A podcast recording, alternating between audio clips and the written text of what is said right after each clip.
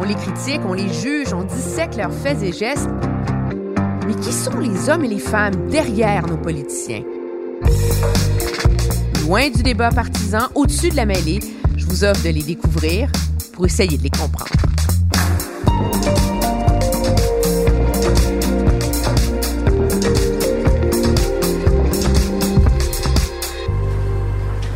Présente Richard Martel.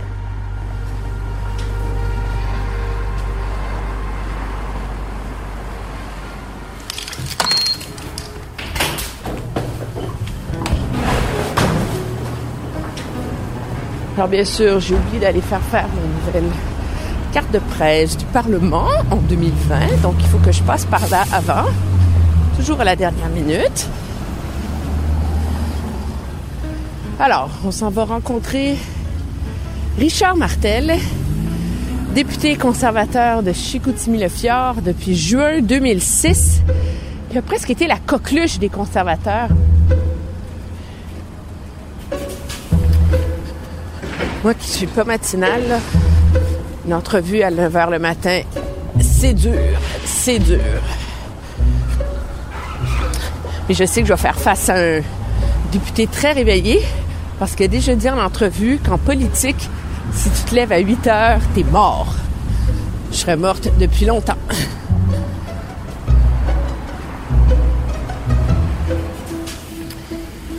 Richard Martel est connu dans l'esprit des gens avant tout comme ayant été le coach des Saguenayens de Chicoutimi, le coach dans la Ligue de hockey junior majeur ayant gagné le plus de victoires dans l'histoire. Il a aussi fait carrière en France, en Suède.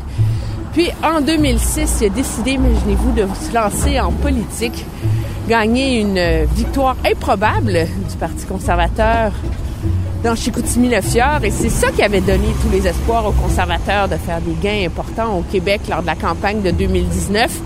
Vous savez le reste de l'histoire, ça s'est pas matérialisé. Mais c'est un personnage important, intéressant, euh, qui montre que tous les chemins peuvent mener vers la politique. On n'a pas besoin d'être euh, avocat, notaire ou euh, homme d'affaires. Alors là, on arrive juste au coin de la rue Bank et de la rue Wellington. Ça va bien parce que l'édifice pour aller faire faire ma carte de presse est juste en face du bureau de M. Martel. Bonjour!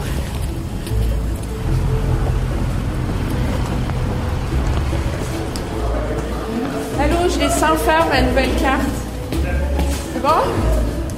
Merci. Section des accréditations. Bonjour! Ça va bien?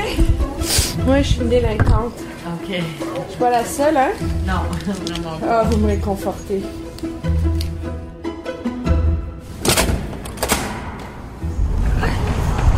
Donc, maintenant, mes ma nouvelle carte de presse.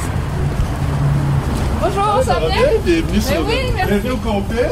Ben oui, non, il fallait que j'aille chercher ma carte de presse. Ah, c'est ça, de demander ce que tu fais là. là? Oui, non, non, je m'en vais Ouais. faire mon podcast avec votre collègue Richard Martel. Faites la bonne job. Merci! Alors ça, si vous demandez, c'était Stephen Blaney, député conservateur de Lévis. Et là, je suis en route vers l'immeuble Wellington, qui abrite en général beaucoup de salles de comité, beaucoup de bureaux de l'opposition, magnifique immeuble de pierre avec des grandes colonnes à l'extérieur, une marquise en, en cuivre, je crois. Puis voilà.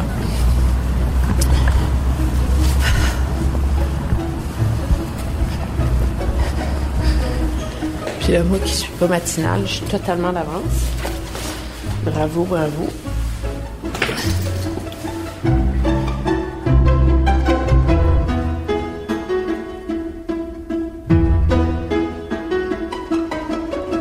Allô, je cherche le bureau de Richard Martel. T'es vraiment pas loin. Parce qu'il dit 248, il est où? Juste en face. Ah, OK! Mais c'est pas un drapeau. C'est le drapeau de quoi, ça? Saint-Michel-Saint-Jean. Oh mon Dieu! OK, je savais pas pantoute. OK, bonjour, comment allez-vous? OK, ça va bien, toi? Ben oui, ça va, Emmanuel la traverse. Oui, absolument. Le Saguenay-Lac-Saint-Jean a un drapeau. Ça se peut-tu? Hein? Mais je savais pas ça. Ah ouais? Aux couleurs de l'agriculture, de l'aluminium, de la forêt. Ah, OK. Ça, c'est beau? Ben oui, il est beau, Ah, mais je connaissais pas ça. Ah oui, c'est notre drapeau. Alors, je sais même pas, là. C'est une entrevue comme ça. C'est Sur vous, c'est qui est l'homme derrière Ah, le ouais. politicien? Ah ouais, OK. Intéressant. Je est-ce que ça va aller, cette affaire-là. Ah? Ouais. Vous, vous avez pas l'air trop timide. Vous en avez fait souvent des entrevues. Oui, oui. En politique, ce qui est drôle, c'est qu'on a toujours besoin de quelqu'un à côté, hein?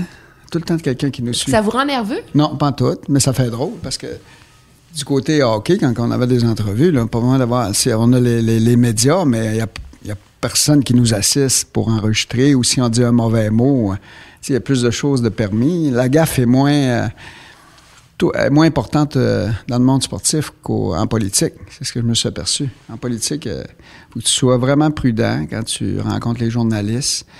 Euh, parce que ça porte beaucoup, hein, ça porte à travers le Canada. Ça hockey, c'est le monde sportif. On a droit à l'erreur, mais on dirait que, pas parce qu'on n'a pas droit à l'erreur euh, au niveau politique, mais si ça a plus d'impact, je te dirais. Une mauvaise phrase ou un mauvais jugement, il y a plus d'impact en politique. Vous avez été élu en juin 2018. Ça fait un an et demi que vous êtes député. Oui, un an et demi, deux. Ouais, on a juste ça, ça fait pas deux ans. Ben, c'est fou, hein? Êtes-vous devenu un politicien, là? Je te dirais que là, j'adore ça. Je dirais pas que. Je pourrais pas dire que j'aimais pas ça au début, mais au début, il y a tellement d'ajustements parce que quand tu t'entends. OK, je vais être député au fédéral. Bon.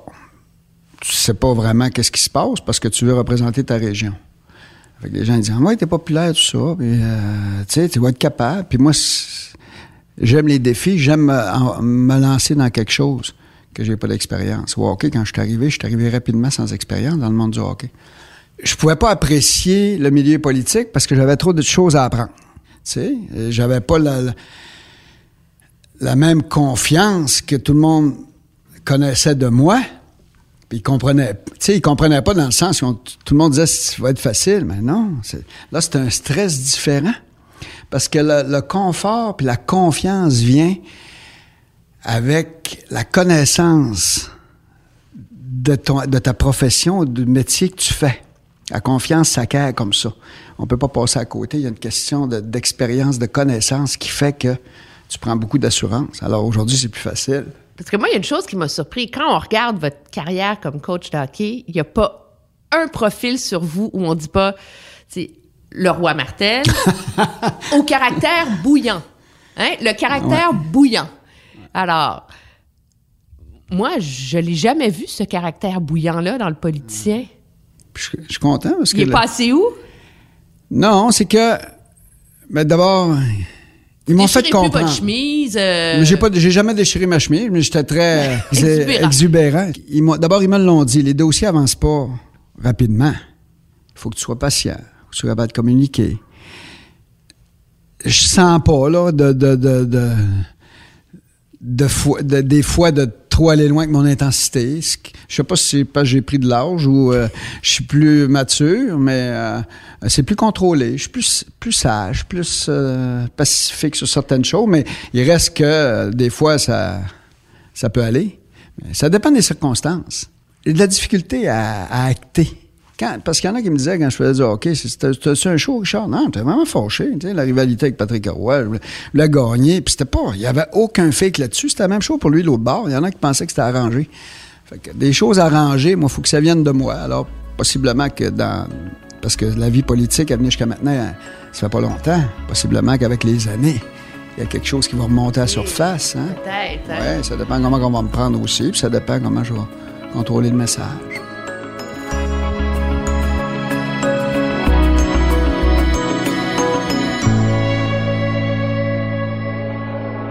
Vous avez grandi à Chicoutimi Oui. à l'époque. Un père passionné du golf. Ah ouais. On entend un regret là-dedans. Non, non, non, très, très passionné du golf. On ne le voyait pas beaucoup, mais on a eu une éducation extraordinaire. là. Mon père, je l'adorais, mais on ne le voyait pas, il n'y a pas de présence. Parce qu'il était au golf. Il était tout le temps, tout le temps, au golf. On le voyait pas. Je demandais à ma mère, pourquoi, maman, tu t'es mariée? On voit pas papa. Je disais des fois. Elle disait, elle parlait pas, hein? Elle le protégeait beaucoup. Il a été extraordinaire, mon père, là, pour, il était très, la discipline a été bonne chez nous, puis il nous a montré des belles valeurs. Surtout du côté sportif. Il nous a, toujours dit que le sport euh, formait la jeunesse, puis effectivement, on acquiert de l'expérience dans le sport. Comment ça forme la jeunesse? Bien, d'abord, tu es obligé souvent en faisant du sport de, travailler en équipe, euh, de t'imposer une discipline personnelle si tu veux performer. Fait que ça, c'est toutes des choses qu'on apprend de bonheur. On est obligé un petit peu. Le stress, la pression de performer nous fait grandir plus vite que la normale, parce qu'on est obligé d'être plus sérieux bien souvent, puis de, de s'appliquer sur une tâche précise. Alors, euh, c'est pour ça que je dis que les, athlètes, souvent, puis les grands athlètes, ceux qui passent à travers, c'est les gens qui ont plus de maturité, puis qui sont capables de se concentrer, euh, puis qui ont une bonne discipline personnelle. Ça, ça y fait. Alors, c'est ça qu'on a appris en faisant du sport. Mais votre mère était d'origine libanaise. Libanaise, oui. Parlez-moi d'elle. Elle avait. Les deux avaient du caractère, mais c'était différent. Ma mère, ils disent je ressemble beaucoup à ma mère. je mords quand je veux quelque chose. Puis, elle avait beaucoup de caractère, ma mère, dans le sens. C'est elle qui, qui, menait la. D'abord, mon père était absent. C'est elle qui, euh, qui était toujours avec nous, puis qui nous parlait beaucoup. Une bonne éducation. mère, moi, j'ignorais qu'il y avait une importante communauté libanaise à Chicoutimi à cette époque-là. C'était quoi être élevé dans une famille où il y avait, c'était important la culture libanaise dans votre famille? Est-ce que c'était présent? Est-ce que ah ben oui, ben oui, c'était présent. Euh, d'abord, on était libanais chrétiens. On allait à la messe, mais où ce que je me souviens le plus, c'est quand on avait des parties de famille entre nous autres. Les enfants mangeaient une table à côté, euh, les adultes. Tu il y avait beaucoup la différence entre t'es enfant, t'es enfant. Nous autres, on est adultes, donc tu t'assois pas à la table des grands. Après ça, ben, les gars parlaient de business parlait de, de, de finances tout le temps. Puis les femmes allaient dans le salon, puis parlaient d'autres choses. Puis les enfants jouaient avec les enfants. Ça ressemblait à peu près, ça ressemblait à ça, mais moi, souvent, je trouvais ça intéressant, les discussions quand on vieillissait, on aimait ça, parce que ça parlait continuellement de business, puis de, on devrait acheter ce terrain-là, puis euh, là, il va y avoir une franchise qui va s'installer là, il va y avoir des compétiteurs. C'était tout le temps, tout le temps euh, business. Oui, j'ai remarqué ça. J'ai remarqué ça beaucoup. Puis beaucoup, beaucoup sur la politique. Politique étrangère. Tu sais, on a appris les religions euh, de bonheur, là, religion musulmane, puis parce que là-bas, euh, tu sais, il y a, plusieurs religions, c'est ça, c'est ça. Y avait-tu une méfiance des gens de, du Saguenay face à la communauté libanaise en ce temps-là? Non, mais euh, c'est-tu comme des étrangers, tu sais? Non. Ben, les gens avaient des bonnes positions euh, au Saguenay.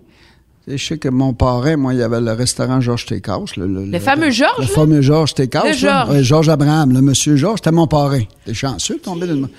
Oui, puis ensuite, euh, euh, les Hakim aussi étaient dans ma famille, Pierre Hakim. Alors, lui, il y avait un autre restaurant, puis il, avait, il était quand même vus comme des hommes d'affaires dans la population. Donc, les gens, il y avait une bonne crédibilité. Ça fait qu'ils étaient regardés comme ça en voulant dire, euh, euh, c'est des gens qui, ont, qui réussissent, puis euh, ils ont l'air à savoir où ce qu'ils vont. Ça fait que c'est ça. Même si l'héritage a été mis, a été, a été n'importe comment, là. C'était une famille prestigieuse. C'est une famille prestigieuse, mais vous, vous n'étiez pas fortuné. Ah non, pas toutes. D'autres, ouais, je sais pas si c'est parce que ma mère avait marié un Québécois, mais toutes les autres filles, parce qu'il y était cinq filles puis un gars, les autres filles, les autres, euh, ses sœurs qui ont marié des, Libanais, ils ont été corrects.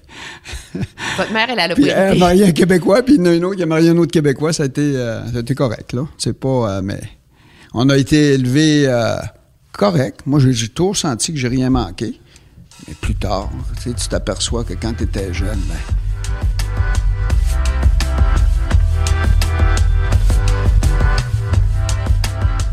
connaissez votre région, là, comme bien, vous, les gens.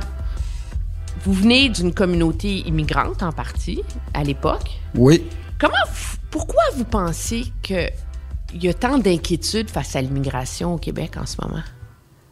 Euh, il y a beaucoup plus d'immigration que dans mon temps. C'était un petit peu spécial. On était vraiment minoritaire, minoritaire à ce moment-là. Donc, moi, j'ai jamais senti aucune rivalité. Euh, d'abord, mon nom, moi, c'était pas. C'était Martel. Ça fait que tu sais, c'était ma mère qui était Abraham. Alors, moi, j'ai toujours passé pour un Québécois. Mais comme je te dis, c'était très minime à, ce- moment-là. Euh, eux autres, pour voir plus de Libanais dans ma communauté, ils allaient à Montréal. De on avait de la famille à Montréal. Aujourd'hui, c'est comme tu me dis, c'est sûr que la population québécoise, à un moment donné, a, a ralenti de faire des enfants, non? Hum? Alors, après ça, ben, on a eu besoin aussi pour peupler nos, nos endroits, d'aller- de- de- d'ouvrir les portes à l'immigration. Alors, peut-être c'est ça que les gens voient, s'aperçoivent. Êtes-vous Ça inquiet pour beaucoup. l'avenir des régions au Québec? Euh, Il faut y voir. Euh, oui, inquiet, oui. Pourquoi? Ben, écoute, il y a beaucoup. euh, tu sais, chez nous, c'est au niveau business, hein, au niveau euh, entreprise. Avec euh, aussi les grands enjeux, les enjeux environnementaux. Il faut tout mixer ça. Alors, euh, c'est plus difficile qu'avant pour les entreprises, pour les grosses entreprises. Ensuite, c'est qu'il faut arrêter, il faut essayer de stopper. C'est parce que les gens, ils, sortent de la région. C'est ça qui, était, qui est épeurant un petit peu. Une chance qu'on a notre université à Chicoutimi, quand même, qui accepte euh, les immigrants. Mais c'est ça qu'il faut arrêter. Pour arrêter ça, ben, ça prend des emplois. Là, tu vas m'arriver avec la pénurie de main-d'œuvre, bien sûr, mais ça, c'est un autre défi. Ça prend des emplois. Puis une, une, euh, région, ça prend. Ça prend de la job. Ça prend des entreprises. Ça faut faire prospérer l'économie.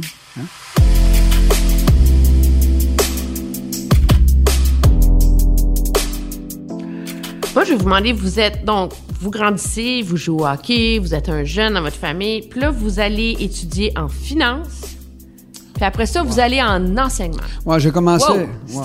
C'est presque un 180 degrés. Ben, euh, j'ai été, ouais, j'ai fait mon deck en administration. Puis là, j'ai commencé à l'université, mais le sport occupait tellement une place. J'ai commencé à finance, marketing, c'est sûr que j'avais euh, informatique.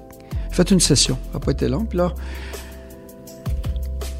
tu sais, je regardais tout ça, puis euh, j'ai dit, on, on va aller prof à cause des congés de l'été.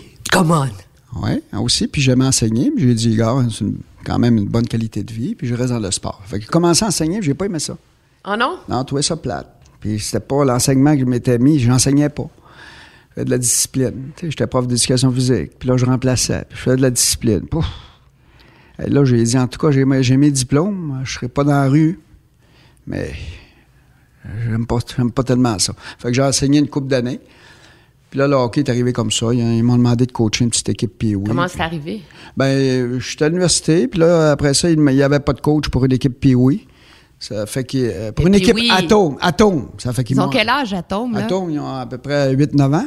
OK, wow là là, on est loin de la Ligue de hockey junior majeur. C'est ça, ça fait que j'ai dit non, non, j'ai dit c'est trop jeune, puis euh, m'a pensé à ça. On verra, parce que je, faut que je finisse mes, mes études, puis...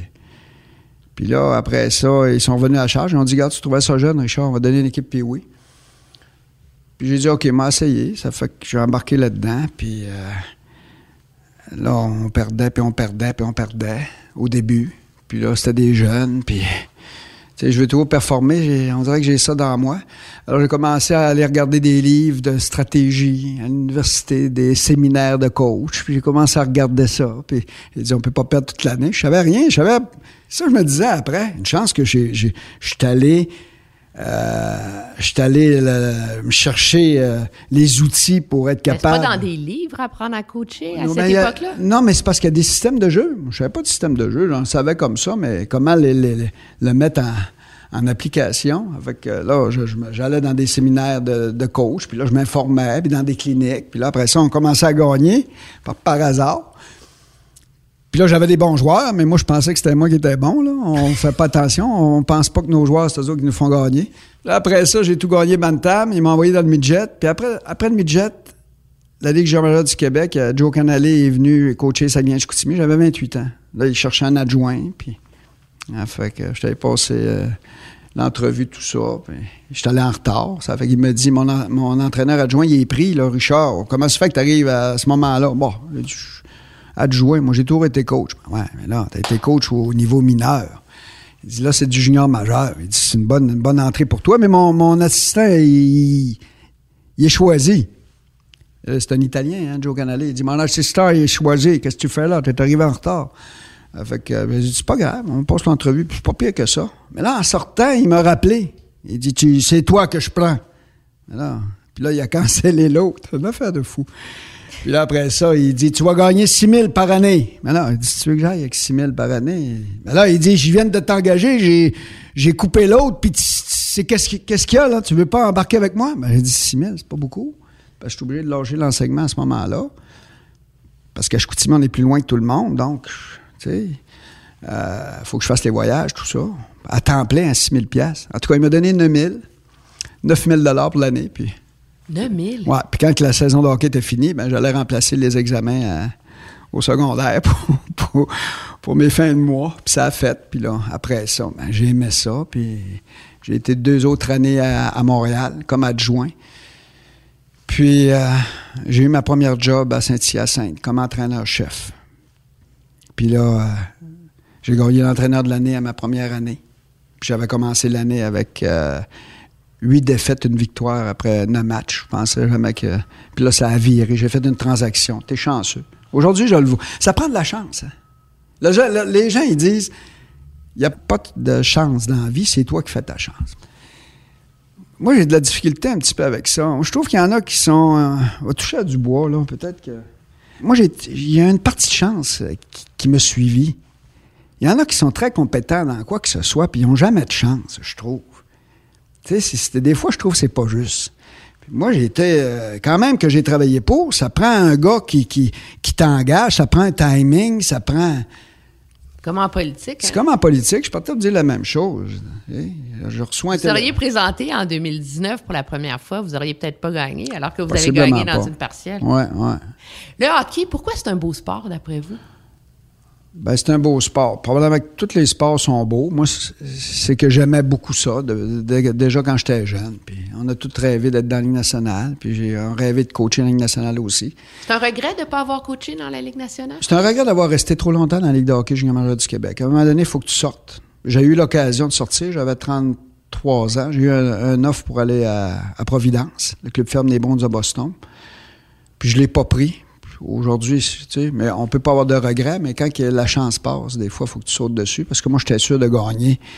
Moi, je voulais avoir besoin de personne dans la vie. Ça fait tu sais, ça marche pas de même. Quand ils disent ça te prend des contacts, là, plus tard, tu le vois que ça te prend des contacts. Tu veux runner tout seul dans ta vie, puis tu penses que moi, j'ai dit, je veux être indépendant, ma vie, je l'ai choisie, tu la patente. Puis là, après ça, ben, j'ai dit, je vais gagner le championnat. Pas besoin de lui pour avoir un break à quelque part. Le break va arriver tout seul avec le succès. Puis vous l'avez jamais gagné, votre championnat? Non, puis j'ai été congédié l'année que je pensais de tout gagner. J'ai été congédié, il restait 10 matchs à finir à Val d'Or. J'avais Jean-Pierre Dumont, Roberto Luango, Steve Bégin, tout coaché ça. Euh, Fait qu'ils m'ont sorti 10, 10 matchs avant la fin, puis ils ont gagné, eux autres. Ça, fait que j'ai pas pris l'offre, là, mais c'est comme ça. Alors, j'ai continué dans le hockey junior. C'est juste ça que, que je dis que un petit peu regrettable. Par contre, j'ai un nom, tout ça, mais c'était pas mon, pas mon objectif en partant. Mon, objectif a changé parce que je, me, je, suis devenu confortable dans la Ligue de hockey junior majeur du Québec, puis j'ai arrêté, j'ai arrêté pas de rêver, mais de travailler pour mon premier objectif de coaching nationale. Ça s'est comme effacé de ma pensée parce que je commençais à avoir énormément de succès, commençais à avoir un nom, commençais à... Puis là, là j'ai oublié l'essentiel, puis j'ai traîné trop longtemps dans la Ligue de hockey junior majeur du Québec. Je regrette rien. Tu sais, faut pas regretter. Aujourd'hui, ça m'a donné ce que j'ai dans ma vie. Mais quand tu fais le, retour sur ta vie, c'est sûr qu'il y a des choses qu'on change. Pas vrai que tu dis je changerais rien. En tout cas, je les trouve chanceux ceux qui disent que je changerais rien.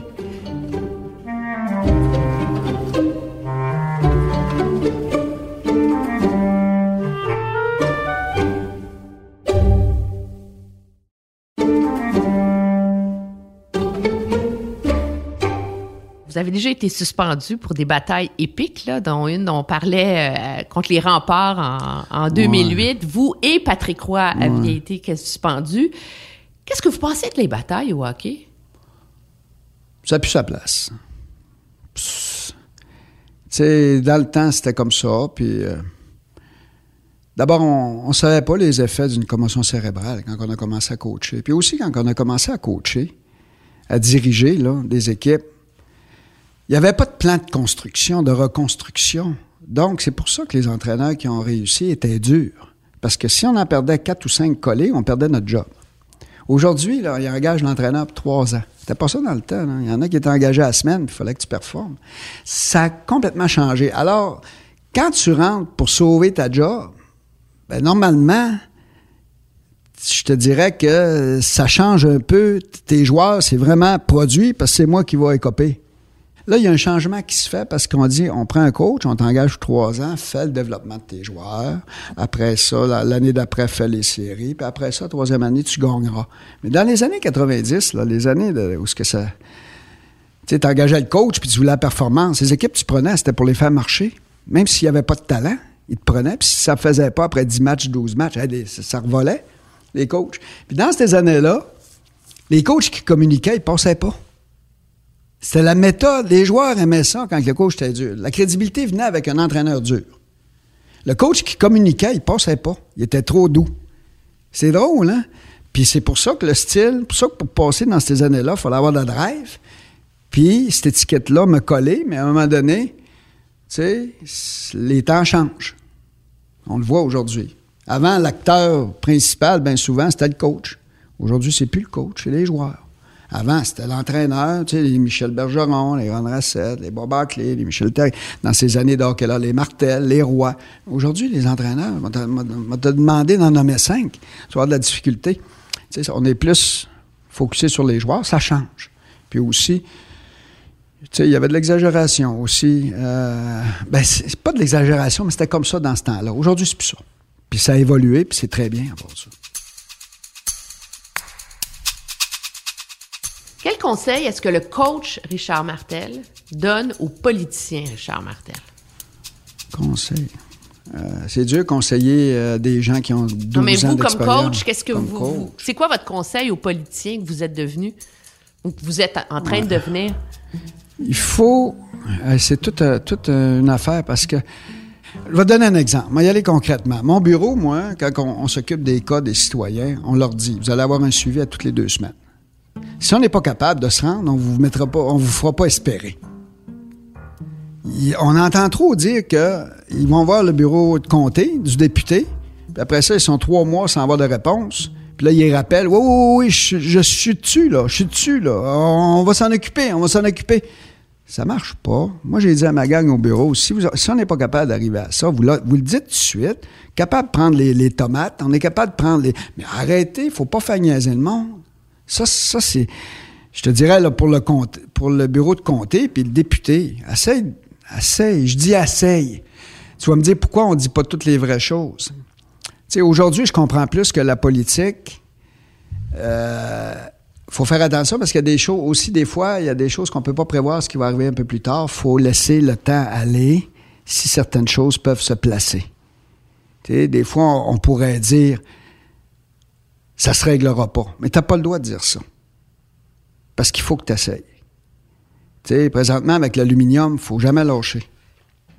Vous étiez vraiment inquiet, contre avant Noël de ce qui allait arriver, de ce qu'il y avait dans l'entente, etc. Puis là, on vous sent, le bloc est resté là où est-ce qu'il était, à voter contre, à dire que c'est pas acceptable ce qu'il y a eu pour l'aluminium. Puis vous, vous avez emprunté une, une autre voie. Non, j'ai, j'ai pas emprunté une autre voie.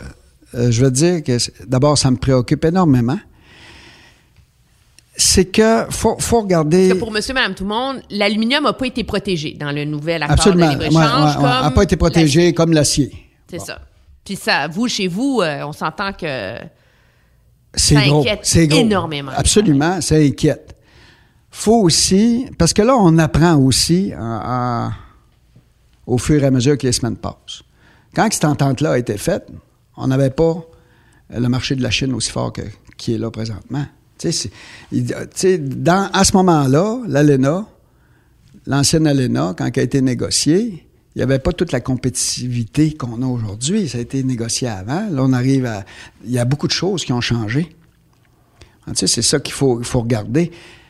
Mais je veux arriver que l'aluminium, présentement, ce qui est extrêmement dangereux, Mais dans cette entente-là, n'y a rien qui rassure personne que l'aluminium peut rentrer par le Mexique, puis être coulé, fondu, puis coulé, puis après ça, les pièces s'en vont. Mais c'est pour ça que le Bloc est contre l'accord. Oui, mais l'accord, dans tout ça, là, il y a une question qu'il faut se poser. Est-ce qu'on renégocier l'accord?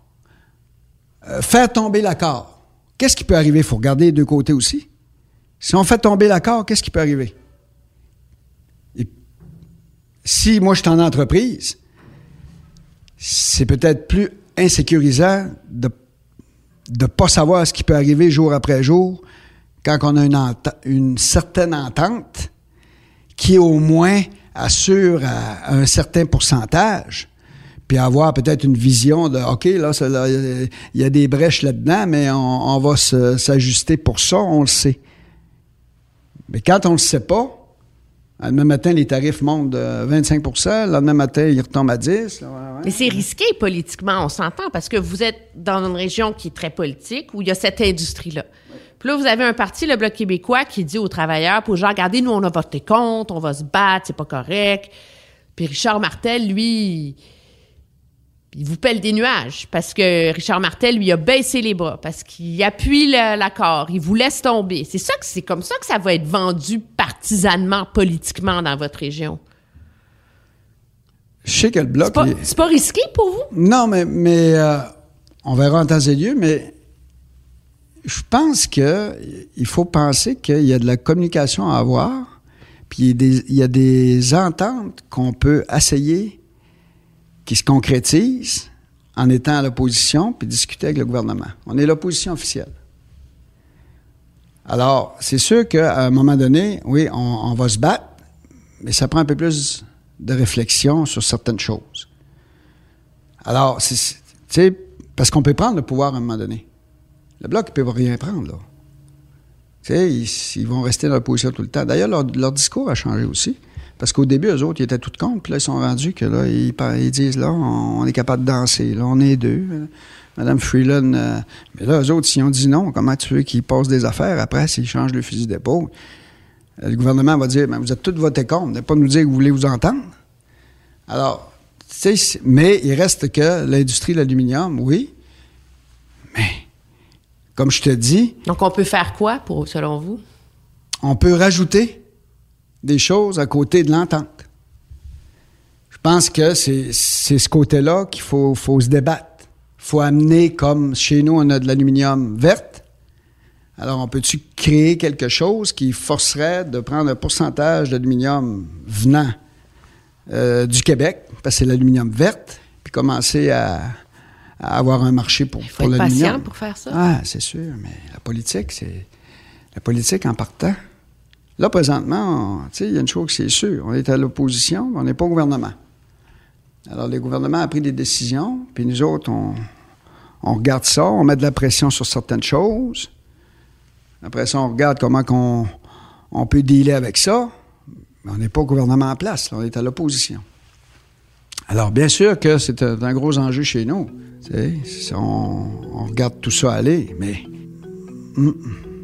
on réfléchit là-dessus.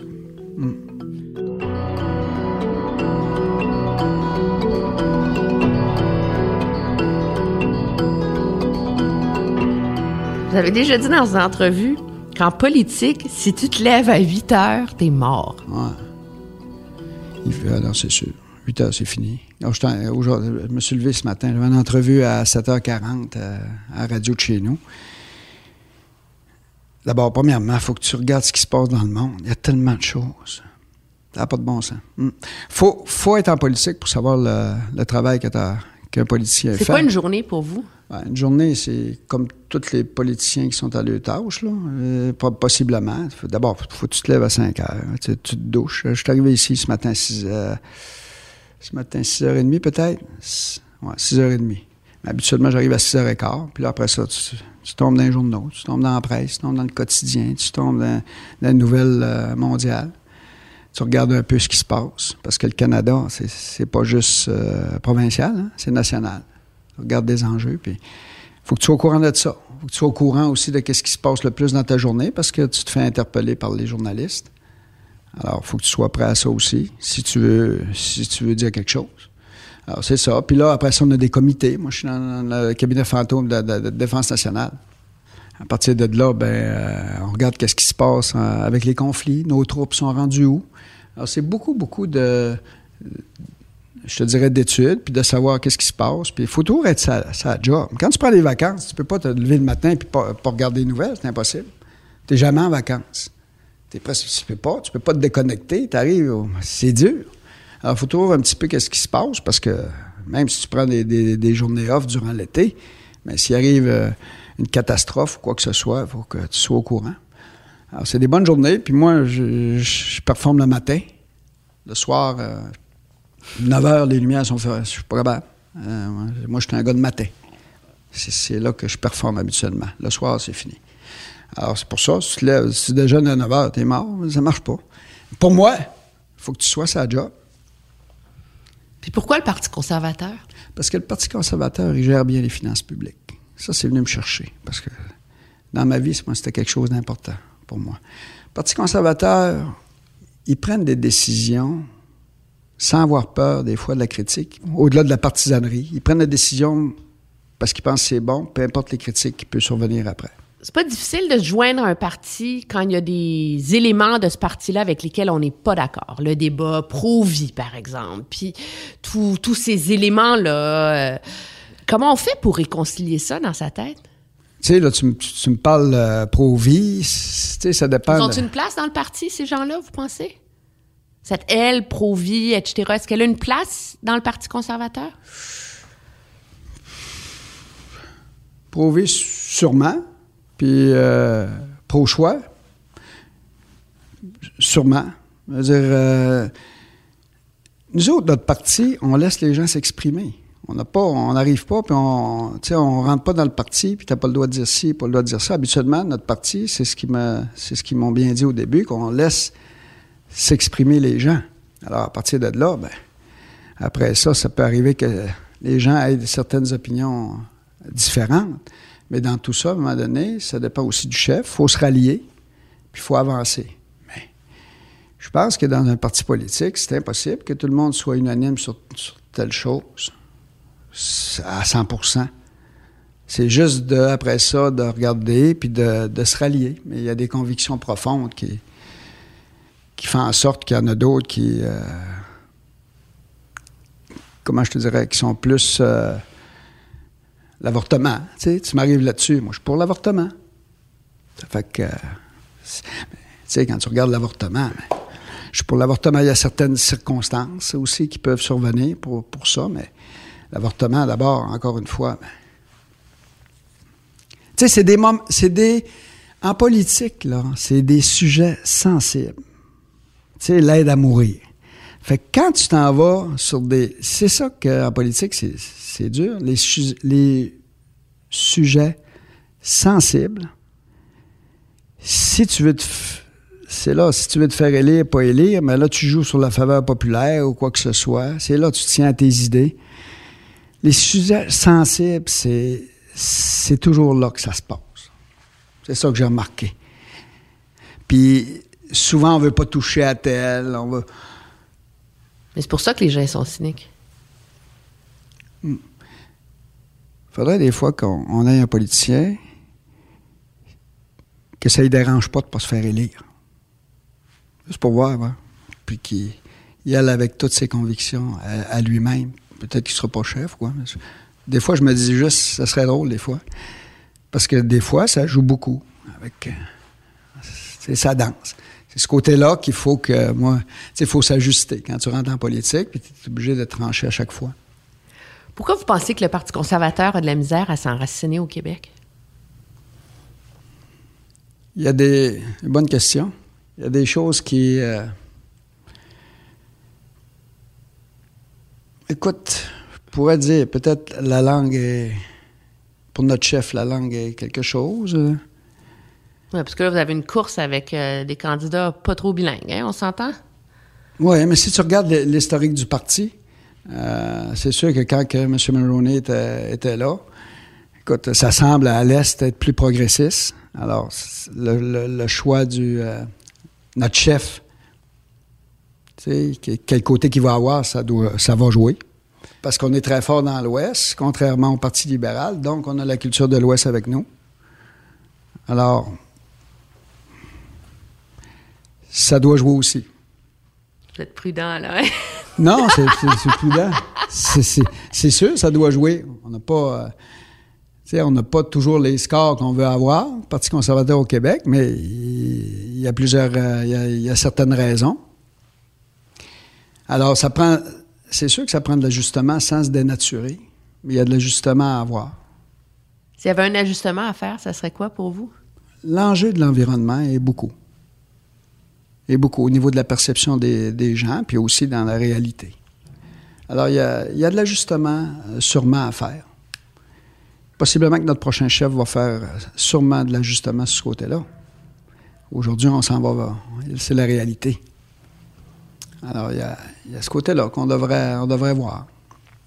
Vous voyez-vous ministre un jour? Ça dépend toujours. C'est difficile de dire ça. Euh, ça va avec l'expérience, ça va avec la longévité, à mon avis, ça va avec euh, un certain leadership que tu peux. Aimeriez-vous ça? Je vois pas qui aimerait pas ça. Tu sais, si tu fais de la politique, il faut toujours performer, puis toujours arriver à. Moi, je trouve que c'est sûr, si ça arrive un jour, mais on sait pas combien de temps je vais rester dans la politique et quoi que ce soit, mais c'est sûr, il ne peut pas dire non, on ne va pas être ministre, c'est impossible. D'abord, premièrement, on veut être au gouvernement, ça, c'est la première chose. Après ça, ben, tout dépend. Ça dépend de leadership que tu as aussi. Moi, c'est certain que j'aime être dans l'action, puis encore plus, parce que j'ai pris de l'expérience, puis ça commence à être de plus en plus intéressant pour moi, en tout cas. Merci beaucoup. Merci.